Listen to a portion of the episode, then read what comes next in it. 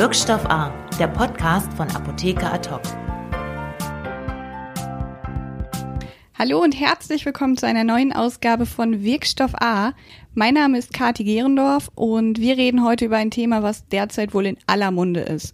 Bei mir ist heute nicht der Alex, sondern die Alex, unsere PTA aus der Redaktion. Hallöchen. Hallo Kati. Schön, dass du da bist. Ja, ich habe es eben schon kurz angesprochen. Ein Thema, was alle in aller Munde ist, es ist der sogenannte Coronavirus. Auch wenn er eigentlich nicht so heißt und Coronaviren nicht so schlimm sind,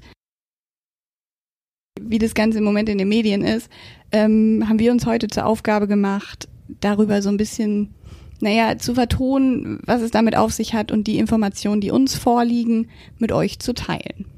Ja, Coronavirus. Ähm, an sich kennt man die Coronaviren, aber dieser hier ist ein, ein spezielles Geschöpf. genau, der neue Virus, der jetzt in China entdeckt wurde, trägt auch eigentlich den Namen 2019 NCOV und ist halt nur ein einzelner Virus aus der Gruppe der Coronaviren, die eigentlich aus früheren Zeiten auch schon bekannt waren, aus den Epidemien mit SARS und äh, MERS. Ja, und in dem Fall war es genau das gleiche wie damals. Ähm, der, das Virus ist mutiert. Genau. Und der neue Coronavirus, ich würde sagen, wir sagen einfach weiterhin Coronavirus anstatt 2019 NCOV. Oh, warum? Da kriegen wir ein bisschen Länge rein. Der äh, neue Virus ist jetzt ja das erste Mal im Dezember in China aufgetaucht und äh, sollte ursprünglich wohl von dem Fischmarkt stammen.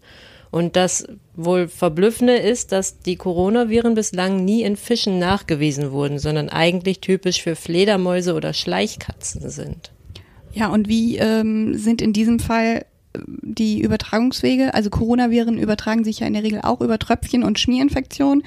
Ähm, das ist ja bei dem mutierten Virus jetzt genauso. Also man geht davon aus, dass der neue Coronavirus von den Tieren auf den Menschen übergegangen ist, halt dort auf diesem Fischmarkt, mhm. und dass das Ganze definitiv über Tröpfcheninfektion auch von Mensch zu Mensch übertragen werden kann. Ob das Ganze auch fäkal-oral übertragen werden kann, das ist momentan noch nicht endgültig geklärt. Mir ist es an dieser Stelle nochmal ganz wichtig zu sagen, wir beiden sind keine Experten auf diesem Gebiet, sondern beziehen uns da wirklich auf Informationen vom Robert Koch Institut oder vom Tropeninstitut. Das ist ganz wichtig, dass ähm, das geklärt ist. Wir hätten gerne auch ähm, einen Interviewpartner aus diesem Bereich gehabt. Ähm, leider ist es aber nicht möglich, aufgrund der derzeitigen Anfrage und äh, der nicht vorhandenen Vakanzen, uns da jemanden zur Verfügung zu stellen. Deshalb beziehen wir uns hier auf die Informationen, die uns schriftlich zugeteilt wurden. Ja, ähm, vor allem Apotheken haben, glaube ich, im Moment total viel damit zu tun, weil ähm, wir haben schon ganz viel zugetragen bekommen, dass die Apotheken gestürmt werden, weil die Leute Desinfektionsmittel haben wollen oder ähm, Atemmasken, die ja teilweise schon gar nicht mehr lieferbar sind. Hast du da auch schon irgendwie aus internen Kreisen Informationen bekommen, wie die Lage in den Apotheken derzeit ist? Ja, also gerade in den Großstädten scheint das Thema tatsächlich brisant zu sein. Wenn man sich so auf dem Land umhört, äh, da scheint es nicht so viel Nachfragen bezüglich Mundschutz oder Atemschutz zu geben. In den Großstädten, auch hier bei uns in Berlin, ist es tatsächlich so, dass nicht nur der einfache Mundschutz mittlerweile ausverkauft ist, sondern auch die sogenannten Atemschutzmasken, FFP2, FFP3 und dass die Apotheken da auch nicht mehr nachbestellen können. Die Großhändler sind leer gelaufen. Mhm.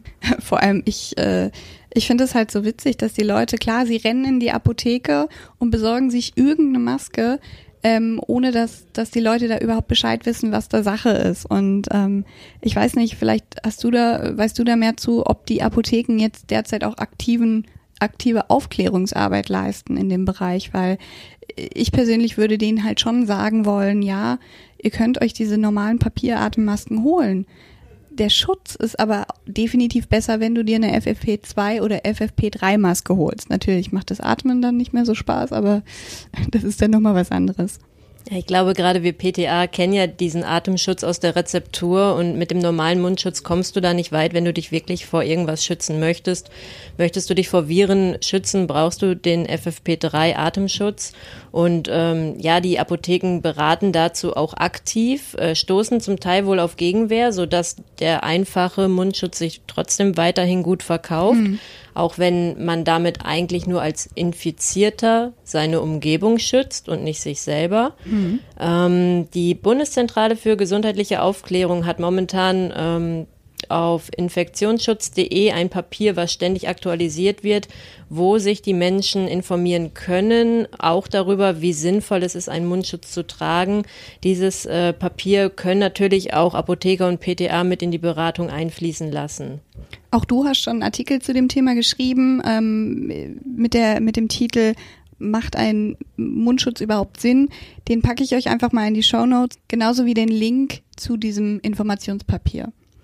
Ähm, aber wo wir schon bei Websites sind, da sind ja auch mittlerweile schon ein paar Pilze aus dem Boden gepoppt. Ähm, ich sag mal so, es gibt Leute, die auf diesen übervorsichtigen Zug mit aufgesprungen sind und daraus ein bisschen Geld schöpfen wollen. Und zwar gibt es Websites, die auch ähm, diese FFP3-Masken ähm, zu utopischen Preisen verkaufen ich möchte die Website nicht nennen, aber Leute, die das googeln wollen, finden das auf jeden Fall sehr schnell. Ähm, da werden Masken und Schutzbrillen zu Preisen von, ich glaube, es waren knapp 20 Euro pro Stück eine FFP3-Maske kostet dort 20 Euro. Wenn man die, ähm, ich nenne sie einfach mal Laborbrille auch dazu mhm. haben möchte, liegt man preislich bei 30 Euro. Das Ganze ist natürlich jeden Tag fast ausverkauft. Natürlich. Und äh, wie viel Sinn das Ganze macht, ist fragwürdig. Insbesondere bei der nicht abschließenden Brille kann man einfach nur sagen, die kann weggelassen werden. Ja, und noch besser finde ich das Family Pack. Da gibt's dann für drei Personen diese ähm, super Ausstattung mit der Maske und der Laborbrille für einen Preis von 80 Euro. Wow. Ja, also wir haben jetzt keine Anfrage gestellt, ähm, wie gut dieses Business läuft, ähm, sondern hinterfragen das eher so ein bisschen, ähm, ob das wirklich zum Schutz der Bevölkerung gedacht ist oder andere Hintergründe hat.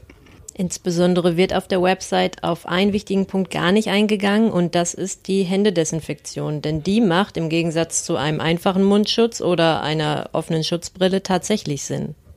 Ja, aber da sind es ja auch nicht alle ähm, Desinfektionsmittel, oder?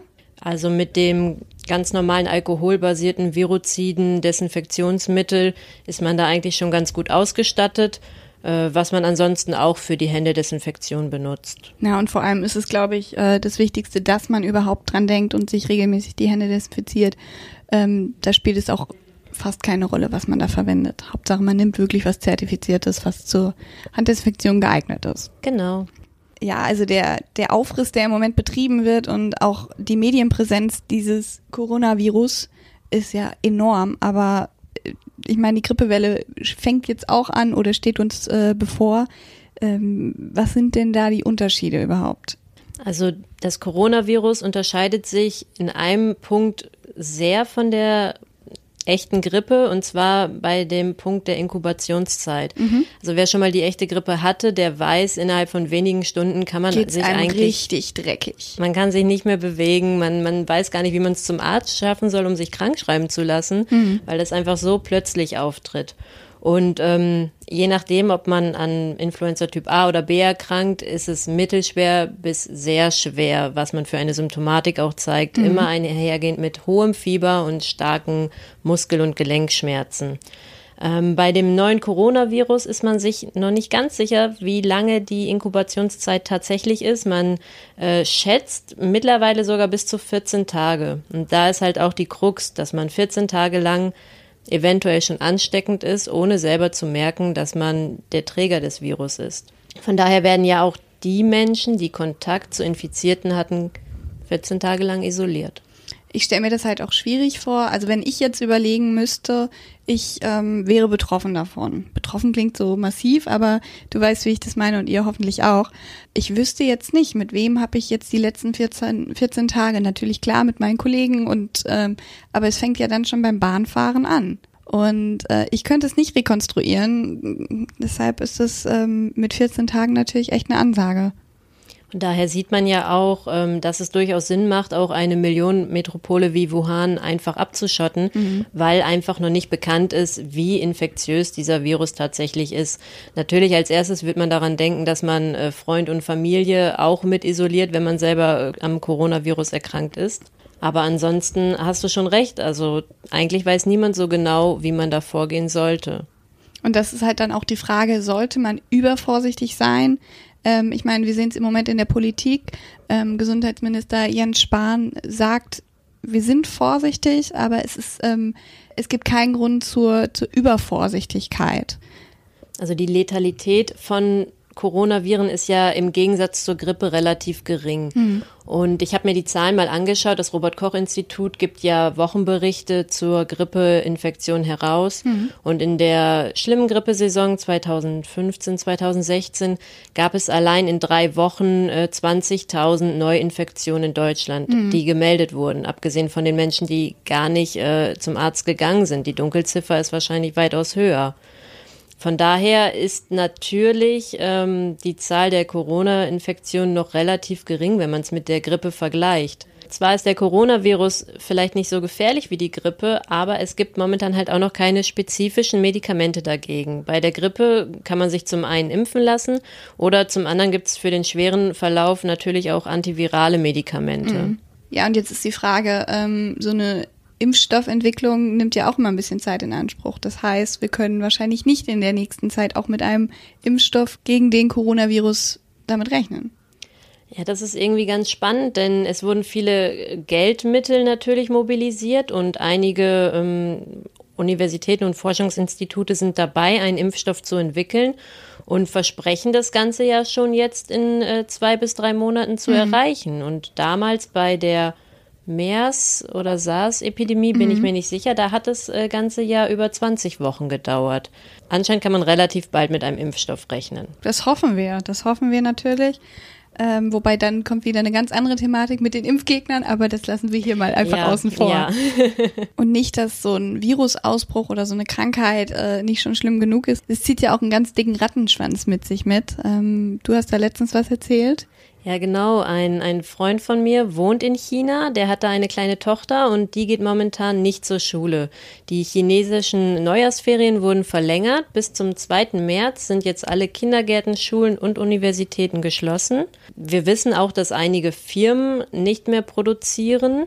Und natürlich stellt man sich da die Frage, wenn die meisten Rohstoffe und Wirkstoffe aus China kommen, was das eigentlich für die Liefersituation in Deutschland bedeutet. Mhm. Und Lieferengpässe gibt's äh, eigentlich ja schon genug. Gibt schon ausreichend, ja. Und äh, man kann halt jetzt gerade nicht sagen, vielleicht habt ihr es bei uns auf dem Portal gesehen, dass es da auch im Moment Kommunikation zwischen dem BFAM und dem BPI gibt.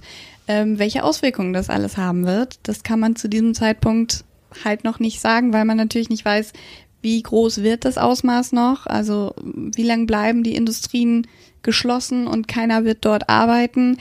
Und wie lange wird das alles laufen? Und dazu ist ja noch das Problem, als ehemalige Steril-PTA weiß ich das ja, dass man Viren gar nicht per mikrobiologischem Monitoring nachweisen kann. Ja. Klar kann ich auf meinen Abklatschplatten ähm, Bakterien und Pilze nachweisen, aber ob in der Produktion jetzt der Virus war oder nicht, da bleibt mir ja eigentlich nichts anderes übrig, als Abwarten. Wie, wie beim Fischmarkt einmal Grundreinigung ja. zu machen. Ja. Und wo will man dann da anfangen? Experten schätzen, dass der Höhepunkt der Virusausbreitung äh, so in circa drei Wochen festzustellen ist oder angepeilt wird. Aber wie ist eigentlich die Symptomatik von dem Coronavirus? Wie äußert sich das? Also anfangs wurde der Coronavirus ja auch wie eine Lungenentzündung behandelt, weil man davon ausgegangen ist, dass es eine Lungenentzündung ist. Das heißt, die Symptomatik von dem Coronavirus ist ähnlich der Symptomatik einer Pneumonie. Es kommt zu Atembeschwerden und auch zu Schmerzen beim Ein- und Ausatmen. Mhm. Die Verschlimmerung ist aber bislang in den meisten Fällen nur moderat. Natürlich mhm. gibt es die ersten Todesfälle, dabei handelt es sich aber meistens um Menschen, die im höheren Alter sind und auch allgemein immungeschwächt mhm. schon waren. Im Gegensatz dazu, ähm, um das Ganze zur Grippe vielleicht mal abzugrenzen, kommt es bei der Grippe relativ schnell zu hohem Fieber mit Schüttelfrost und ähm, auch zu Halsschmerzen und Husten. Und ähm, dieses hohe Fieber bleibt bei der Corona-Infektion meistens aus. Hm, und auch so ähm, Geschichten der oberen Atemwege, also Schnupfen oder laufende Nase, äh, Nebenhöhlengeschichten, bleiben ja auch aus.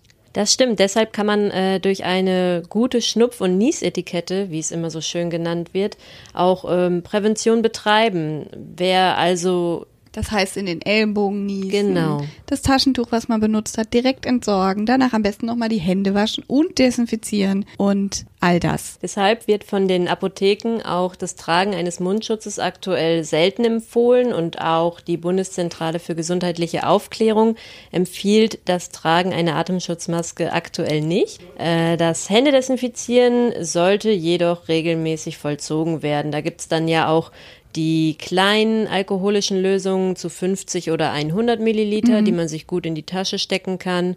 Äh, Gerade im Winter ist das Desinfizieren der Hände tatsächlich besser für die Haut als das regelmäßige Händewaschen, auch wenn das viele wahrscheinlich noch nicht so wissen. Mhm. Der Einsatz von Wasser und Seife trocknet die Haut mehr aus als der Einsatz von Alkohol. Ja, wir hoffen auf jeden Fall, dass diese Informationen von uns äh, euch so ein bisschen auch in dem Berufsalltag unterstützen, dass ihr natürlich bei euren Kunden noch bessere Aufklärungsarbeit leisten könnt. Alles weitere in Textform verlinken wir euch nochmal in den Show Notes. Ähm, dort findet ihr auch nochmal den Faktencheck Coronavirus und den Vergleich Grippe versus Coronavirus. Und ansonsten, die Grippewelle hat begonnen. Wir hoffen, dass ihr alle gesund bleibt und auch beim nächsten Mal wieder einschaltet. Bis dahin, vielen Dank, Alex. Schön, dass du da warst. Ich hoffe, ähm, wir dürfen dich bald hier im Podcast-Studio wieder begrüßen. Und äh, ich hoffe, es hat dir Spaß gemacht. Und vielen Dank fürs Zuhören und bis bald. Tschüss. Tschüss. Wirkstoff A, der Podcast von Apotheker Ad hoc.